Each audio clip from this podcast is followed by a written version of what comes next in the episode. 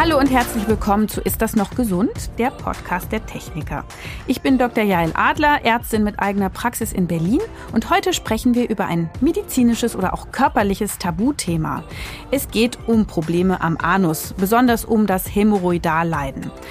Wir sprechen darüber mit Privatdozent Dr. Dietmar Jakob. Er ist Facharzt für Chirurgie und Bauchchirurgie und ist Proktologe, also Enddarmspezialist. Und er erklärt uns, welche Symptome kann man am Po haben, was die bedeuten, wie man den Beschwerden vorbeugen kann und warum es überhaupt nicht schlimm ist und auch nicht peinlich sein muss, zu ihm oder zu den Kollegen zu gehen, um den Po vorzuführen und gesund machen zu lassen. Und jetzt geht's los. Hallo Dietmar, ich nenne dich jetzt Dietmar, weil wir uns persönlich hier aus Berlin kennen, aber eigentlich hallo Herr Dr. Dietmar Jakob. Herzlich willkommen und vielen Dank, dass du dir die Zeit für uns nimmst. Ja, hallo, vielen Dank für die Einladung und ich bin gerne hier bei euch und bin gespannt auf deine Fragen. Du bist ja Chirurg, Bauchchirurg und Proktologe, also Enddarmspezialist. Und am Enddarm bzw. am Anus, da spielen sich so eine ganze Menge Probleme und Erkrankungen ab. Was ist denn so das häufigste, was Patienten da zeigen? Naja, also erstmal sprechen wir schon miteinander. Das heißt, die kommen etwas verschämt in die Praxis und den meisten ist es auch sehr unangenehm, dass sie da sind. Und dann versuche ich natürlich, das ein bisschen zu entkrampfen und auch denen die Angst zu nehmen. Und dann habe ich da noch so ein großes Poster und dann kommen die an und sagen, das habe ich. Und dann zeigen sie immer auf Hämorrhoiden vierten Grades. Das heißt, die Hämorrhoide, das ist ein Gefäßknoten, der am Anus klebt und der nicht mehr zurückgeht. Und dann sage ich den Patienten oder Patientinnen, je nachdem wie alt sie sind, das glaube ich nicht, dass sie das haben. Dafür sind sie noch zu jung. Mhm. Und dann kommen wir erstmal ins Gespräch. Und dann habe ich meistens schon eine Idee, was die haben können. Und dann kommt erst die Untersuchung. Und das ist ein bisschen altersabhängig, was die haben. Ich mache jetzt einen Mediziner Karlauer. Ich frage dich jetzt einfach, hast du Hämorrhoiden? Ja, dann sage ich immer, habe ich, genau wie meine Assistentin, wie meine Helferin oder wie alle anderen im Wartezimmer. Und dann verstehen die meisten das natürlich erstmal nicht. Aber Hämorrhoiden sind halt eben eine anatomische Struktur, wie die Finger an der Hand und gehören dazu. Und äh, was sind die denn genau? Erklär mal. Naja, die Hämorrhoiden, die sind eigentlich solche Gefäßknoten, die wir haben. Und die können dick werden und schlank werden. Und je nachdem, ob wir jetzt Stuhlgang haben, entleeren die sich, dann können wir Stuhlgang haben und danach füllen die sich wieder. Damit wir eigentlich dicht sind, so kann man sich das vorstellen. Damit da die Feinkontinenz erhalten ist, also sprich keine Gase oder Winde abgehen. Wenn wir aber älter werden oder wenn wir lange auf der Toilette sitzen oder wenn wir viel Kraftsport machen, dann werden die etwas, ich sag mal, ausgeleiert. Und dann funktioniert das alles nicht mehr so richtig. Und dann fangen eigentlich die Probleme an. Die Probleme. Die Probleme. Und das genau. nennt man das Hämorrhoidal-Leiden dann, ne? Genau, das ist nämlich genau das ist das Thema. Wenn die Patienten dann kommen und sagen, ich habe Hämorrhoiden, dann meinen sie eigentlich, ich habe ein Hämorrhoidal-Leiden. Das kann aber keiner aussprechen, geschweige denn schreiben. Deswegen ist Hämorrhoiden immer ein bisschen einfacher.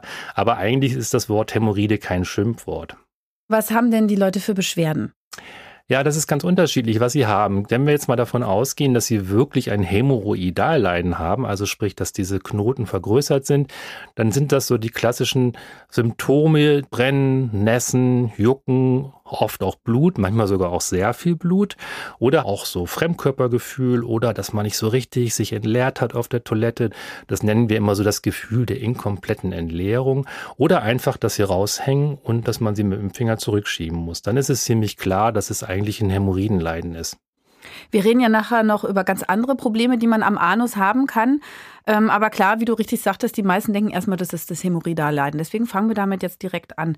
Äh, was ist denn, du hast es schon so angedeutet, die Ursache dafür, dass diese Gefäßpolster ausleiern? Ist das ähm, eine Bindegewebeschwäche? Ist das vererbt? Das ist ja wohl ziemlich häufig auch.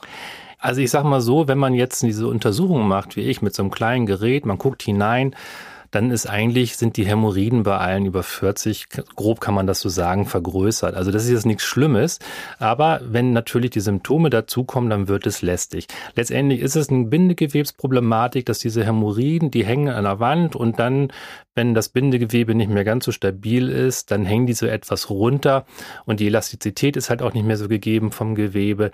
Und das kann zum einen vererbt sein, es ist aber auch vor allem, wenn man einen höheren Druck hat, also sprich durch sehr körperliche Belastung, das können auch schon junge Menschen haben, die viel Kraftsport machen zum Beispiel, da sieht man das wirklich, dieses Hämorrhoidenleiden. Also Crossfitter zum Beispiel. Ja, die machen dann schon so ein bisschen mehr, die gehen dann richtig in eine Muckibude und ähm, machen da wirklich ähm, starke Bauchmuskelübungen und dann können die schon mit 25 ein ausgeprägtes Hämorrhoidenleiden haben.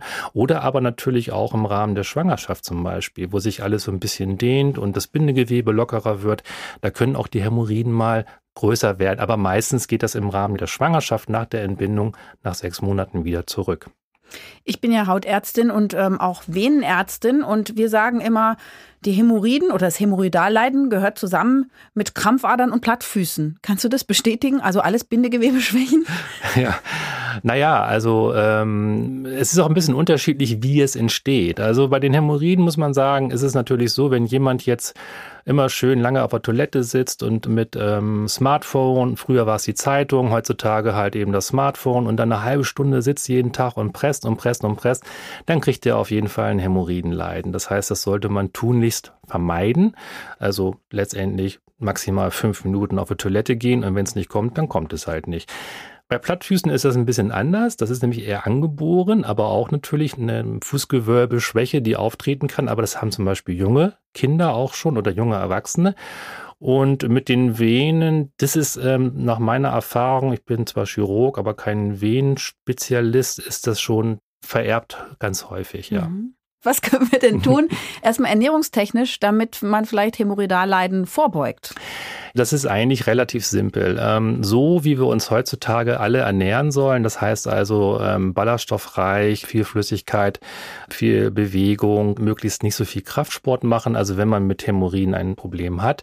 Aber der regelmäßige, wohlgeformte Stuhlgang ist ganz, ganz wichtig und wenn man das einhält und dann haben eigentlich die wenigsten Menschen wirklich Probleme. Also das äh, klingt so lapidar, aber wenn ich das meinem Patienten sage und ähm, wenn der Stuhlgang zum Beispiel zu hart ist und ich ihnen empfehle, nehmen Sie mal das oder jenes und machen den weicher, dann sind die so nach sechs, acht Wochen, wenn sie das wirklich machen, schon ganz happy. Und das ähm, nimmt viele Probleme. Also was empfiehlst du konkret, wenn der Stuhlgang immer zu hart ist? Die sollen Salat und Gemüse essen und auch Obst, was auch schon unsere Eltern uns gesagt haben und nicht nur Burger.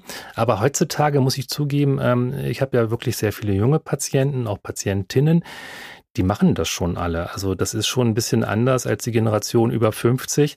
Die ernähren sich schon viel bewusster, ähm, viel kontrollierter, die trinken alle ganz viel, die bewegen sich alle. Also das machen die schon. Allerdings gibt es auch Menschen und auch schlanke Menschen, die das alles tun und die einfach eine chronische Verstopfung haben. Und da muss man manchmal nachhelfen. Und da ist immer bei uns so, neben den Leinsamen, die man gerne nimmt, ähm, um den Stuhl weicher zu machen, die sogenannten Flohsamenschalen. Das ist so ein Standard, den ähm, gibt es überall in allen Drogerien und Biomärkten heutzutage. Und das macht eine Menge aus und das macht den Stuhl wirklich weicher. Und damit ähm, haben viele Patienten schon mal selber sich therapiert. Genau, und dazu viel Flüssigkeit, damit das genau, schön quellen ja. kann. Und was hältst du so von Magnesium?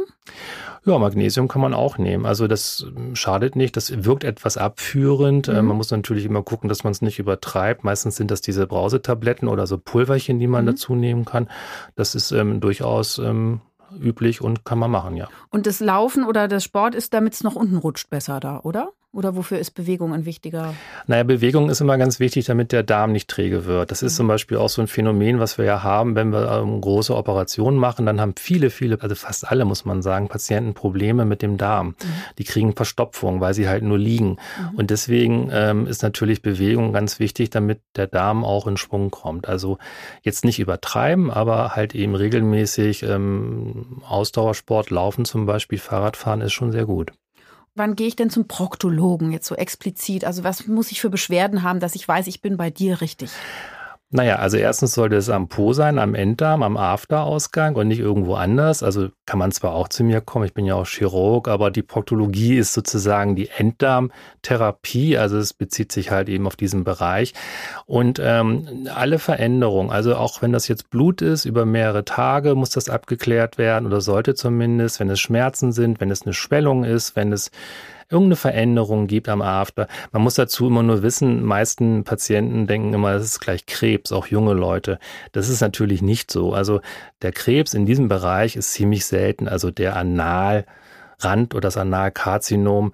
Das ist ähm, was für den älteren Menschen. Und wenn eine Schwellung plötzlich da ist innerhalb kurzer Zeit, also sprich unter einer Woche, dann spricht das eigentlich nicht für Krebs. Das ist egal, in welcher Körperregion mhm. das ist. Mhm. Das ist ja immer eher ein chronischer, langsamer Prozess. Aber jegliche Veränderung sollte schon abgeklärt werden. Mhm. Und äh, kann ich auch erstmal zum Hausarzt gehen oder gleich zu dir als Facharzt? Ja, das Problem ist mit den Hausärzten, dass die natürlich auch alle sehr überlastet sind und wenn die das dann hören, da ist ein Problem am Po und dann können sie nicht richtig untersuchen, dass dann die Überweisung für einen Proktologen ziemlich schnell ausgefüllt ist. Manchmal steht da auch nicht mal eine Fragestellung drauf. Prinzipiell ist das richtig. Wir sind halt Fachärzte und eigentlich sollten die Patienten zum ihrem Hausarzt oder Allgemeinmediziner gehen. Man muss natürlich auch dazu wissen, dass viele junge Menschen gar keinen Hausarzt haben. Also gerade auch hier in Berlin haben wir ja viele Menschen, die gar nicht aus Berlin Berlin kommen, sondern zum Studieren hier sind oder halt zum Arbeiten und die haben keinen Hausarzt. Mhm. Das heißt also, die können natürlich auch zu uns gehen als Facharzt. Sie brauchen nicht mal eine Überweisung, sondern sie können sich einfach vorstellen oder einen Termin machen. Aber es ist schon sinnvoll, wenn der Hausarzt auch gerade bei älteren Menschen das so ein bisschen steuern kann und die meisten Probleme, die wir haben, kann auch der Hausarzt behandeln, muss man mhm. dazu sagen. Und wie behandelst du jetzt die Patienten mit einem Hämorrhoidalleiden? Wir kommen nachher noch zu anderen Problemen, aber wie, wie geht man da vor? Naja, also ich spreche erstmal mit dem Patienten und dann weiß ich schon mal ungefähr, in welche Richtung das geht, ob da jetzt Schmerzen sind oder Blut und wie lange das geht oder wann das ist oder ob es überhaupt noch da ist. Man muss ja auch dazu sagen, dass Manche Probleme sind vorhanden. Die Patienten machen einen Termin, den kriegen sie aber nicht gleich in den nächsten Tagen und nach vier Wochen ist schon wieder alles gut, wenn mhm. sie den Termin haben. Aber letztendlich machen wir natürlich eine Untersuchung auf dem berühmten Stuhl, wie beim Frauenarzt. Männer wissen zwar nicht, wie das ist, aber wir haben eine Vorstellung davon. Und dann äh, gucke ich mir das an und, und dann muss ich tasten mit dem Finger und dann schaue ich halt mit so einem kleinen Gerät, das nennen wir Proktoskop, und in den After, in den Analkanal und dann schaue ich mir halt eben da die Schleimhaut an, ob die entzündet ist oder ob da Schleim ist oder ob da Blut ist und dann gucke ich mir die Hämorrhoiden an. Und wenn die Hämorrhoiden jetzt vergrößert sind und auch Beschwerden machen, dann können wir die zum Beispiel therapieren mit einer sogenannten Verödung.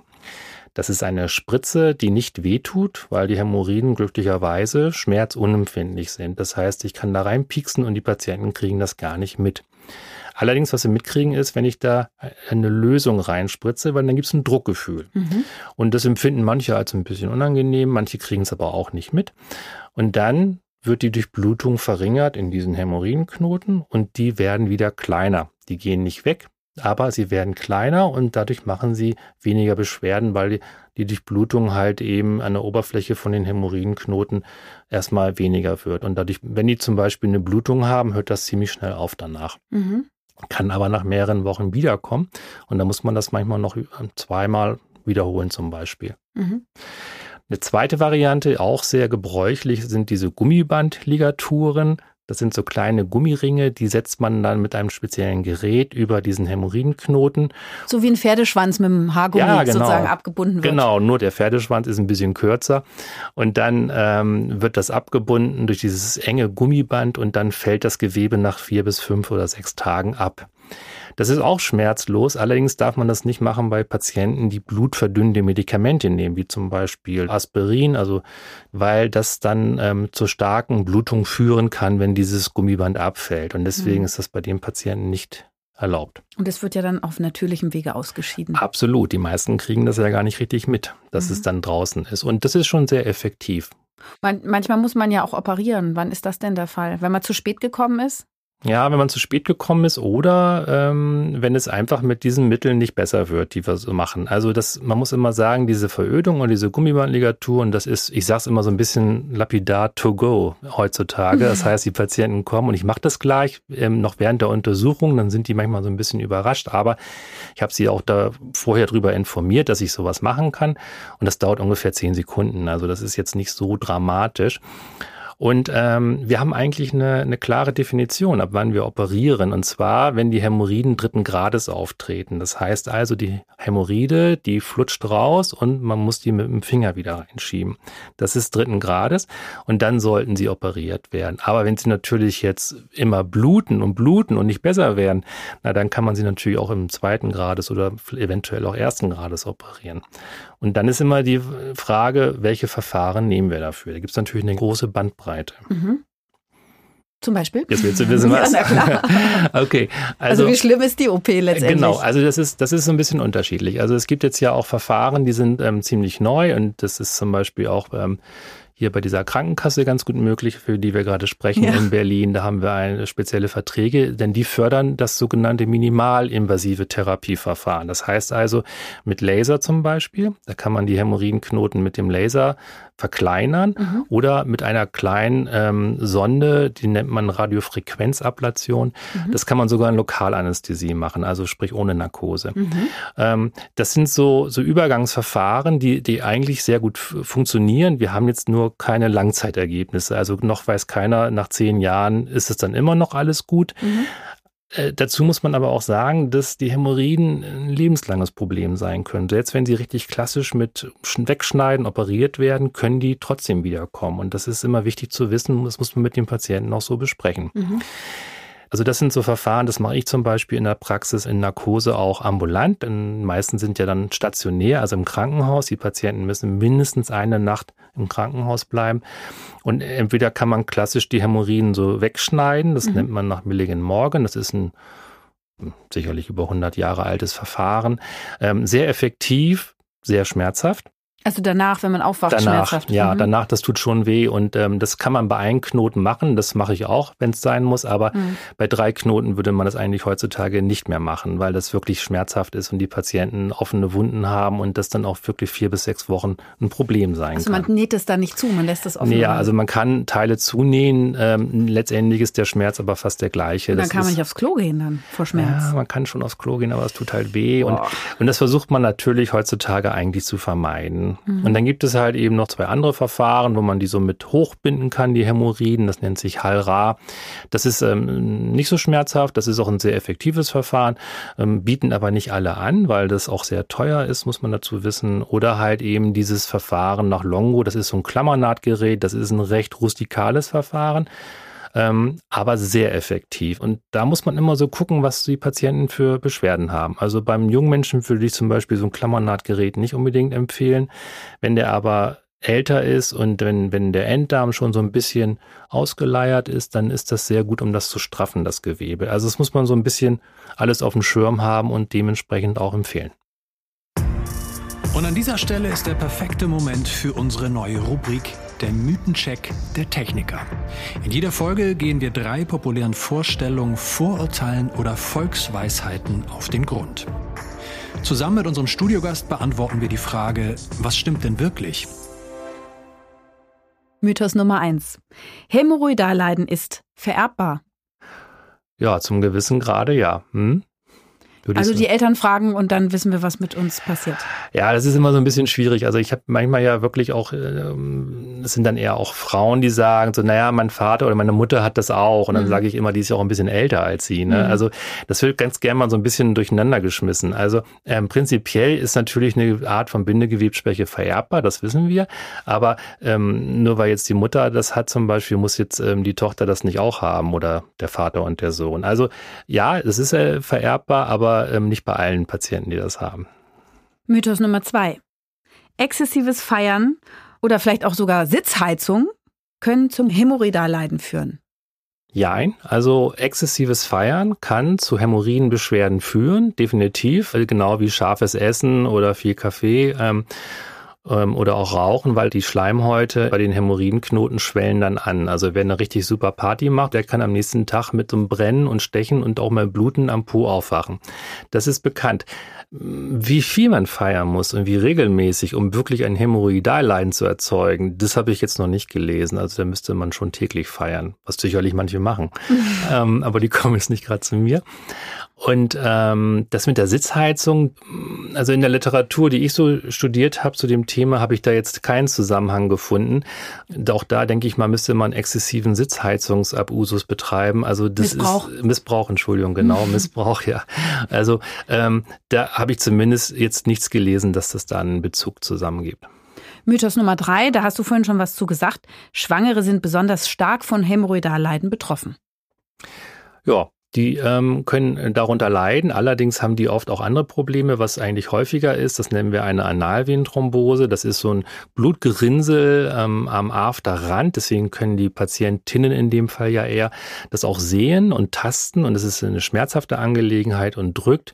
Das muss man sich wie so ein riesen Pickel vorstellen, nur dass da ein Blutgerinnsel innen drin ist.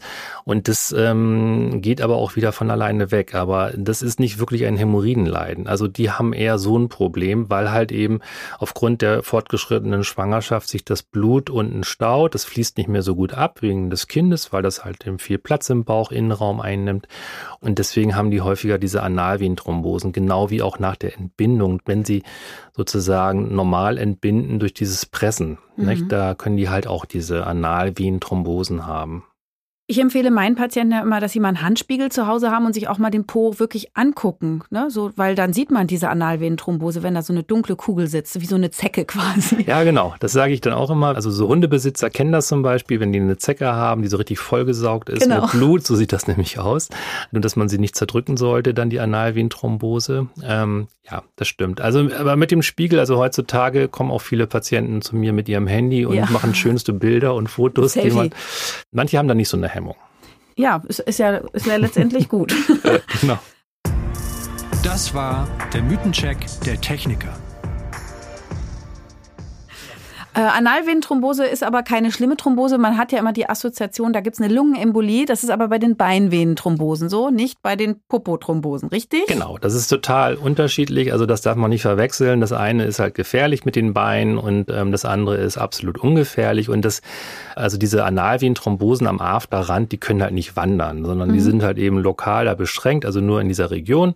Und ähm, das ist einfach nur sehr unangenehm und das geht aber auch wieder von alleine weg. Und deswegen operieren wir das heutzutage nicht mehr. Und da gibt es ja weitere Risikofaktoren, ne? soviel ich weiß. Äh, ähm, da rumgespielt haben?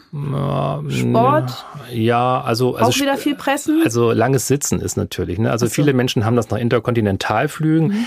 Die haben das halt schon häufiger oder auch junge Menschen so nach dem Umzug, wenn sie zum Beispiel wirklich kräftig ähm, sich bewegen und ähm, viel körperliche Arbeit verrichten oder zum Beispiel nach dem Marathon habe ich häufiger mal Patienten gehabt.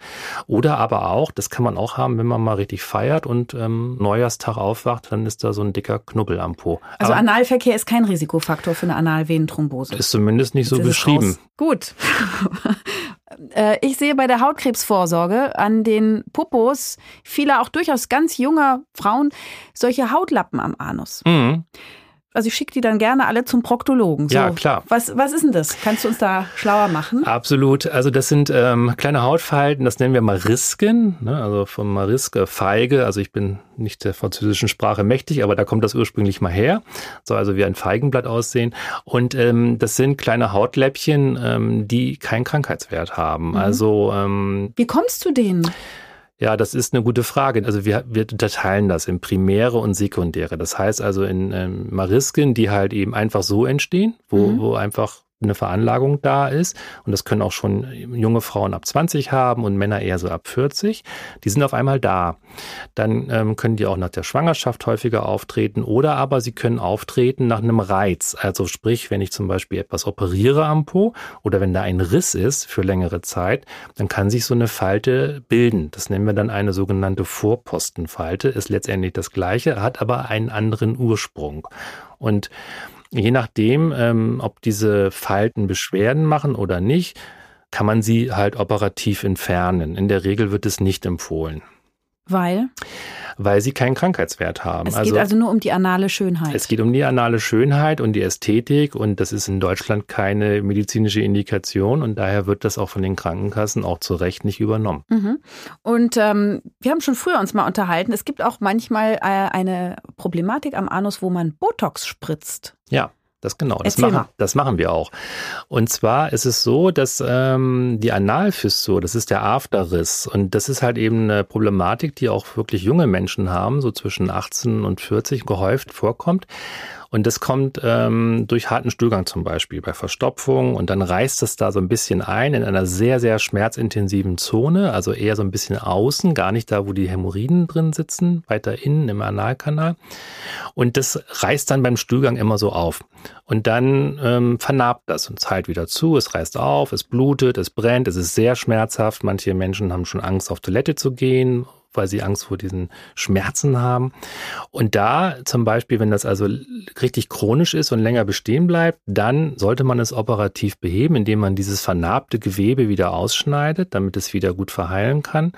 Das ist ähm, heutzutage eine Operation, die man auch ambulant macht, also dafür muss man nicht ins Krankenhaus gehen.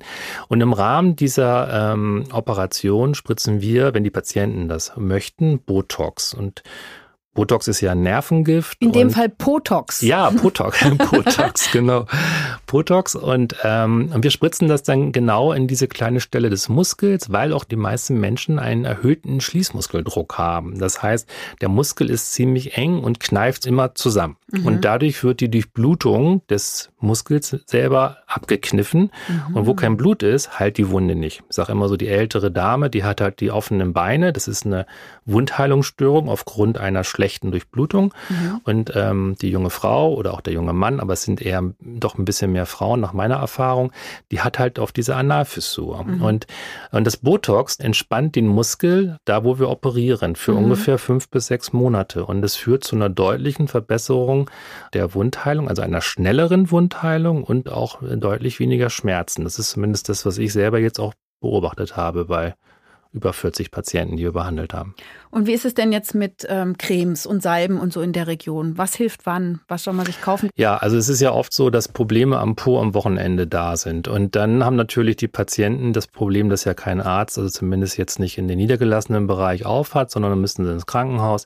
Da sind dann ja in der Regel eher junge, auch unerfahrene Assistenzärzte, die ähm, Dienst haben und dann auch nicht so richtig wissen, was ist denn das jetzt? Und hm, Hämorrhoide oder Mariske oder Perinealvenenthrombose oder ach, ich weiß auch nicht und dann kriegen sie immer die gleichen Cremes. Also letztendlich ist es so, wenn jemand Schmerzen am Po hat, dann geht er einfach in die Apotheke und sagt, ich habe Schmerzen am Po. Dann kriegen sie immer das Gleiche. Das ist so eine betäubende Salbe.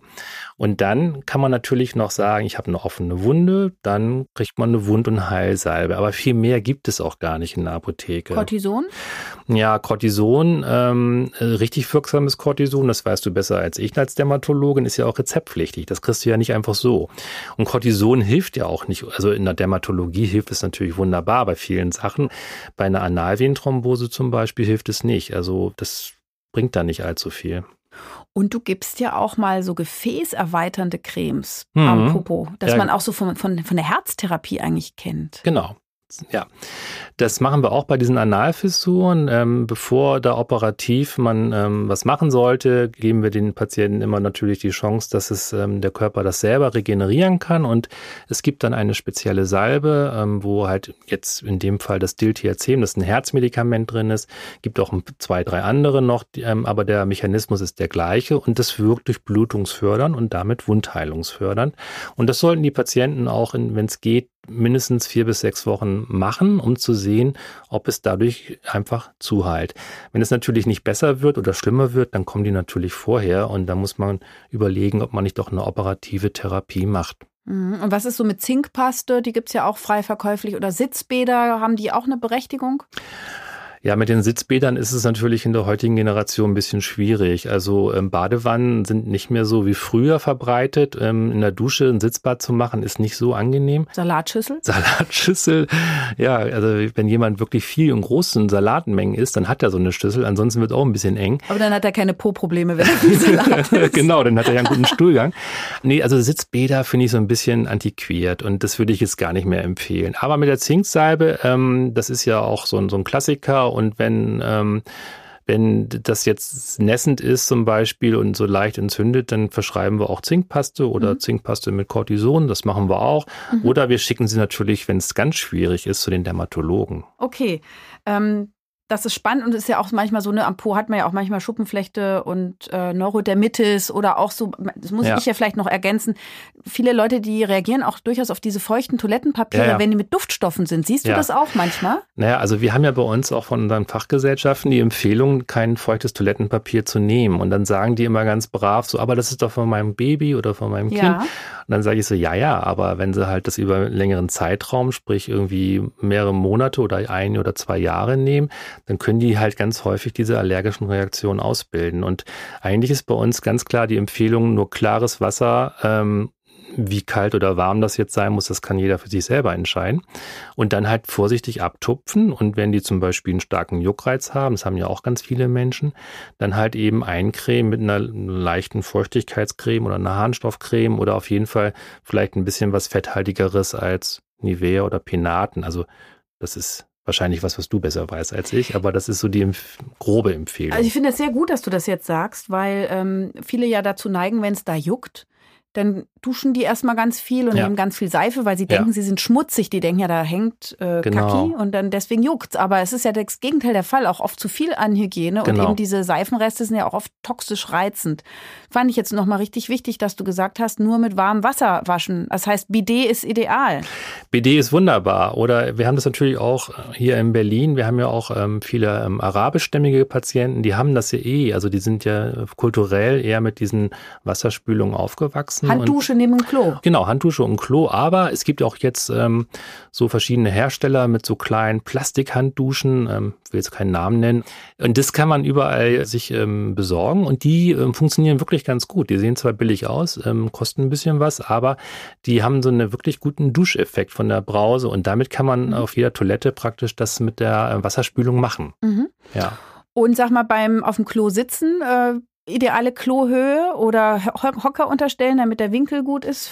Ja, das hängt immer so ein bisschen ab, wie groß man ist und wie der Stuhlgang ist. Wenn man also jetzt damit keine Probleme hat, dann ist ein normales Klo okay. Wenn der Stuhlgang nicht so richtig kommt, dann ist das mit dem Höckerchen, so, ein, so einen kleinen Hocker, um die Beine etwas höher zu haben und den Winkel von Enddarm und ähm, Afterregion ähm, etwas zu verändern, durchaus eine gängige Methode. Also das kann jeder mal ausprobieren, wenn er sagt, er, er presst und es kommt nicht und dass man einfach mal die Beine so 20 Zentimeter höher. Stellt. Also auch nochmal ein guter Tipp. Und ähm, was ich auch nochmal irgendwie schön finde, ähm, der Anus ist ja so eine Art Zwangscharakter. Der mag ja auch Regelmäßigkeit, ne? Also, dass man möglichst versucht, jeden Tag zur selben Uhrzeit dann auch aufs Klo zu gehen, oder? Wie ist das bei deinen Patienten? Redst du denen dazu? Naja, das kann man ja nicht immer so steuern. Also, wir haben auch viele Patienten, die natürlich sagen, dass sie ähm, auf Arbeit nicht auf die Toilette gehen wollen, entweder weil es nicht hygienisch ist oder mhm. weil es kompliziert ist. Und, ähm, oder weil es peinlich oder ist. Oder weil es peinlich ist, ja. Und ähm, das ist, da hat ja jeder auch einen anderen Rhythmus. Der eine, der geht morgens auf Toilette, der andere muss zweimal, der andere muss abends. Ähm, Wie oft ist normal eigentlich? Ah, das ist immer schwierig zu sagen. Also ähm, ich persönlich sage mal so ein bis drei Stuhlgänge am Tag sind auch normal. Und mhm. wenn du sagst ähm, zwei bis drei oder sagen wir mal drei in der Woche ist auch normal. Also mhm. wenn du einmal in der Woche auf Toilette nur gehst, dann ist das nicht normal. Oder wenn du jetzt fünf, sechs Stuhlgänge am Tag hast, dann ist das auch nicht normal. Es hängt auch immer ein bisschen von der Konsistenz ab. Also mhm. ob das jetzt Durchfall ist, ob es jetzt eine richtige Verstopfung ist, die sogenannten Hasenködel oder Manche Menschen müssen sich ja sogar ausräumen, weil es nicht mehr richtig rauskommt. Das ist natürlich dann ähm, sehr krankhaft. Aber solange man da keine Beschwerden hat und alles funktioniert und man glücklich ist, dann ist es okay. Dann sprachst du vorhin nochmal vom Analkarzinom und vom Darmkrebs. Vielleicht kannst du das auch nochmal einordnen. Worauf muss man da achten? Also worauf ich immer achte, ähm, bei jedem Patienten, wenn der vor mir sitzt, ich sehe automatisch das Geburtsdatum und ich ähm, achte schon darauf, dass jeder Patient zu einer Darmkrebsvorsorge geht. Also ich spreche die auch aktiv drauf an. Das wird auch von den Krankenkassen gefördert, dass halt eben Männer ab 50 zur Darmkrebsvorsorge gehen sollen und Frauen ab 55. Und das halte ich persönlich für ganz, ganz wichtig, weil ich selber auch in meiner aktiven Zeit im Krankenhaus viele Darmoperationen durchführen musste als Notfälle, also wo das einfach nicht entdeckt wurde. Mhm. Und das ist heutzutage ja wirklich eine, eine, ziemlich einfache Untersuchung. Man schläft wunderbar, man kriegt ein tolles Medikament, manche träumen sogar noch nett dabei. Und man kann natürlich nicht nur die Diagnostik machen, sondern auch eine Therapie, indem man kleine Vorstufen vom Darmkrebs, sogenannte Polypen, gleich entfernen kann mhm. in einer Sitzung. Und das ist, tut halt nicht weh. Und so gesehen ist das sehr, sehr wichtig. Ähm, wichtig nochmal ist dabei zu betonen, dass es sich um eine totale Darmspiegelung handelt, also eine Dickdarmspiegelung. Der Dünndarm wird dabei nicht angeguckt und es reicht auch nicht nur den Enddarm sich anzugucken, was wir zum Beispiel in der Proktologie machen. Weiter können wir nicht gucken, weil unsere Instrumente sind nicht biegsam, die sind starr und damit kann man nur so 16 bis maximal 18 Zentimeter eingucken. Das erkläre ich aber auch dem Patienten und ich äh, überzeugte auch ziemlich viele, dass sie halt diese Untersuchung Untersuchung machen. Mit dem Analkarzinom, das ist ja ein Krebs, der am Afteraußenrand ist oder in den ersten zwei Zentimetern, wenn man hineingeht oder guckt, das ist eigentlich ein Tumor, der ist ähm, wichtig bei ähm, Risikogruppen, also sprich bei zum Beispiel bei HIV-positiven Menschen, die sollten regelmäßig Vorsorgen machen. Da kann man Abstriche machen. Man kann auch so kleine Proben entnehmen und die einschicken.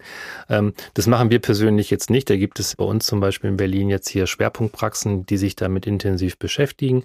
Aber ähm, die ähm, eine gewisse Gefahr und ähm, natürlich alle verdächtigen Strukturen. Ähm, also zum Beispiel gibt es auch sogenannte Kondylome, das sind Feigwarzen. Die ähm, kann man entweder weglasern, man kann sie wegschneiden, man kann sie aber auch, wenn es nicht zu viele sind, mit speziellen Tinkturen behandeln. Ich persönlich, wenn es so ein, zwei, drei sind, dann schneide ich die weg, einfach um sie auch einzuschicken. Mhm. Das finde ich sowieso mal wichtig. Also alles, was wir aus dem Körper entnehmen, wir machen ja auch viele hautchirurgische Operationen, schicken wir alles ein. Und man muss sagen, schon auch ähm, bei den jungen Menschen, die wir operieren, ähm, dass wir da ich würde mal so grob sagen, in drei bis fünf Prozent der Fälle haben wir zwar keinen Krebs, aber wir haben Vorstufen. Mhm. Und teilweise müssen die auch nochmal richtig nachbehandelt werden, auch operativ. Mhm. Also da ähm, muss man immer ein bisschen vorsichtig sein, aber ähm, man kann es nicht immer sehen. Also das ist halt eben eine sogenannte histologische Diagnose, sprich also in der ähm, feingeweblichen Untersuchung mit so kleinen Schnitten wird halt eben geguckt und da kann man diese Zellveränderung sehen. Ja, und dann gibt es noch ein Krankheitsbild, was du häufiger siehst, dass die Analfistel stimmt. Ja, also so häufig ist es zum Glück nicht, aber ah. wenn man viele Patienten sieht, dann hat man halt auch schon so ähm, in der Woche fünf bis zehn Patienten, die das haben. Erklär das bitte auch nochmal. Dann sind wir, glaube ich, ziemlich vollständig mit Dann unseren sind wir schon ganz gut, ja. Ne? Zumindest die häufigsten Sachen. Also eine Analfistel ist eine, man muss sich das wie einen kleinen Gang vorstellen, der außen an der Haut mündet und meistens fällt es auf durch einen Abszess. Das haben wir nämlich auch noch nicht erwähnt. Also sprich eine ah. akute Eiteransammlung im mhm. Bereich des Afters, sehr schmerzhaft, wird immer immer schlimmer, ähm, je länger man wartet und ist in der Regel eine Erkrankung, die man operieren muss. Also die kann man halt eben nicht aussitzen. Manchmal platzt es dann, dann läuft der Eiter ab, aber letztendlich sollte es unter Narkose gemacht werden. So, und dieser Abszess ähm, ist oft der Vorbote einer Analfistel. Das heißt also, das ist ein Gang zwischen dem Enddarm und der Außenhaut und dem Unterhautfettgewebe. Und da wandern Darmbakterien ein und die haben da eigentlich nichts zu suchen. Und wenn da Darmbakterien sind, dann gibt es eine Entzündung und dann gibt es Eiter. Und diese Kanäle, die gehen aber nicht von alleine weg. Das heißt, wenn ein Patient eine Analfistel hat, dann muss er immer operiert werden. Und auch da gibt es jetzt verschiedene Möglichkeiten, ähm, wie man das macht. Es gibt auch verschiedene Verläufe von diesen Fisteln, die immer nach unserer Klassifikation sich an der Lage des Schließmuskels halten. Also sprich, manche gehen über den Schließmuskel, manche gehen direkt durch, manche gehen innerhalb des Schließmuskels und danach werden die klassifiziert und danach wird auch die operative Empfehlung ausgegeben. Interessant ist das, dass das nicht jeder Mensch bekommt, sondern so 10 bis maximal 15 Prozent der Bevölkerung können das überhaupt ausbilden, mhm. weil die halt eben spezielle Drüsen haben ähm, und die aus diesem Im Enddarm, im Enddarm mhm. also am, am, Eingang des Enddarms und aus diesen Drüsen ähm, kann eine chronische Entzündung entstehen und die führt dann zu diesen Gängen. Das Problem bei den Analfisteln ist, dass ähm, auch wenn sie operiert werden, können die häufiger wiederkommen. Und das ist natürlich für die Patienten immer sehr unbefriedigend. Und, Und da ist wichtig, dass man das rechtzeitig macht, sonst geht der Sphinkter, der Schließmuskel kaputt, ne, wenn man Pech hat. Ja, der Sphinkter geht eher kaputt, wenn man den Abszess nicht richtig behandelt. Also sprich, manche ähm, Patienten ähm, sind da leider sehr schmerz ähm, ähm, erfahren und äh, verdrängen das. Und äh, ein Abszess ist zwar keine bösartige Erkrankung, er kann aber trotzdem Gewebe zerstören. Mhm. Und wenn der in im, Schließmuskelbereich sich ähm, angesiedelt hat, dann kann der große Teile des Schließmuskels zerstören. Und also wenn Patienten einen, einen Schmerz verspüren, der immer mehr wird, also in den, innerhalb von drei Tagen ansteigt, anstatt besser zu werden, dann sollten sie auf jeden Fall einen Proktologen oder einen Chirurgen aufsuchen. Ich habe das Gefühl, du hast jetzt ganz viel dafür getan, dass die ganzen Popo-Themen jetzt kein großes medizinisches Tabu mehr sind. Trotzdem, wie kann man vielleicht doch nochmal den ganzen Betroffenen, es sind ja doch viele Menschen jetzt am Ende betroffen von irgendeiner Po-Problematik, die Angst vor dem Arztbesuch nehmen? Wir machen, haben viele Online-Termine. Wir haben die Möglichkeit, dass man sich online einen Termin suchen kann, ohne dass man jetzt also ein Telefonat führt. Vielleicht, wenn man da als Mann anruft und dann ist da eine junge ähm, Arzthelferin am Telefon. Allein da graut schon dem einen oder anderen. Das heißt, es ist also dadurch relativ anonym und äh, man kann da also ohne Probleme einen Termin machen. Die Hemmung zu nehmen, ich glaube, das ist so eine Sympathiesache. Also zumindest viele Proktologen, die ich kenne, ähm, die sind freundlich, sind zuvorkommt. Ähm, die schauen nett, die so schauen nett und lächeln auch mal. Ja. Ähm, es gibt natürlich auch grimmige, aber es gibt sie ja in allen ähm, Berufen. Ähm, wir bieten den Service an, dass wir halt eben, also ich als Mann bin proktologisch tätig, ich habe zwei Frauen, äh, die als Proktologinnen tätig sind, so dass natürlich auch Frauen oder auch ähm, die, die sehr große Hemmungen haben, also eher zu einer Frau gehen möchten, das bieten wir halt an. Ich denke, das ist auch sinnvoll und das ähm, sollte eigentlich jeder, der so tätig ist, im Portfolio haben, dass wir Mann und Frauen haben, die das anbieten, die Untersuchung. Aber muss man sich dann trotzdem irgendwie schämen, weil letztendlich immer die Frauen, wenn wir zum Frauenarzt gehen, wir sitzen ja eh in so einem Stuhl, ne, Beine breit und so, das ist eh schon eine Überwindung, aber wir kennen das schon, aber auch gerade so für Männer, da sich da so auszuliefern, nimm uns doch mal die Hemmungen. Naja, also ich persönlich, ich muss zugeben, ich war ja auch schon mal auf so einem Stuhl, deswegen kann ich auch aus Erfahrung sprechen. Ähm, ich sage jetzt zwar nicht, was ich hatte, aber ich habe das auch schon mal mitgemacht. Also junge Männer äh, haben damit ein ganz großes Problem. Die haben ganz große Angst und ähm, so, sagen wir mal, zwischen 20 und 30. Die etwas Älteren sind da ein bisschen rustikaler. Das ist natürlich unangenehm, diese Position. Und dann haben wir immer eine Helferin dabei. Also ich ähm, bestehe da auch drauf. Ähm, zum einen zur Assistenz ist das natürlich wichtig für mich, wenn wir auch eine Therapie machen im Rahmen einer Untersuchung, dann brauche ich diese Assistenz. Aber halt eben auch, ich persönlich lege da einen großen Wert drauf, dass man immer auch noch einen Zeugen hat. Also, dass mhm. man auch irgendwie nicht irgendwelche Missverständnisse aufkommen können, dass man also immer zu dritt bei der Untersuchung ist. Und ähm, viele empfinden das als sehr unangenehm, aber ich persönlich mache keine Untersuchung ohne meine Helferin, mhm. wenn die anwesend ist. Sprichst du darüber, wie nimmst du den Leuten die Scham? Ich bin eigentlich eh auch so ein humorvoller Mensch. Äh, natürlich nehme ich das alles sehr ernst und ich äh, gucke auch, dass man ähm, die Patienten, ähm, dass man denen gut zuhört. Aber ähm, ich bin da auch ein bisschen lockerer, was das ganze Thema angeht und spreche viel mit denen. Ich erkläre denen viel und ich erzähle auch was bei der Untersuchung, weil das finden Patienten schon unangenehm. Also berichten sie mir zumindest auch, wenn sie mal bei anderen Ärzten waren. Es gibt ja auch viele Patienten, die so ein bisschen äh, mal hier hingehen, mal da hingehen oder es gibt keinen Termin, dann kommen sie halt zum anderen. Und die sagen schon, dass sie das sehr unangenehm finden, wenn jemand da am Po rumfummelt und äh, gar nichts mit denen kommuniziert. Mhm. Ja?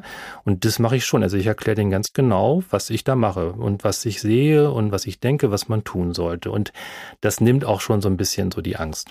Und man muss ja auch sagen, man macht dich ja auch froh und glücklich. Da hast du wenigstens was zu tun. Ist ja schließlich dein freiwillig gewählter Beruf, nicht wahr? Ja, das habe ich mir so ausgesucht. Ich wollte zwar nicht immer Proktologe werden, das gehört halt eben immer schon dazu, zu meiner chirurgischen Spezialität als Bauchchirurg. Da ist das einfach ähm, ein, ein Teil ähm, unseres täglichen ähm, Repertoires, was wir halt so bearbeiten. Aber äh, wenn man in die Niederlassung geht, also aus dem Krankenhaus ähm, herausgeht, dann ist das natürlich eine ähm, ein, ein sinnvoller Job, den man da macht und man hat auch wirklich viele Patienten und man kann auch viel Gutes tun. Also das war sehr motivierend tausend Dank, dass du so Gerne. offen sprichst und ja. auch so herzerwärmt. Also man kriegt richtig Lust auf Po. Vielen, vielen Super. Dank dafür. Ja, vielen Dank für die Einladung. Danke. Das war's für heute. In 14 Tagen erscheint die nächste Folge von Ist das noch gesund? Und vielleicht habt ihr in der Zwischenzeit ja Lust und Zeit, uns in eurer Podcast-App zu bewerten. Und auch wenn ihr Fragen habt, Kritik oder Themenvorschläge, freuen wir uns, wenn ihr uns kontaktiert unter podcast.tk.de oder auf den Social-Media-Kanälen der Techniker. Ich sage danke fürs Zuhören, ich freue mich aufs nächste Mal. Bis dann, eure Jael Adler.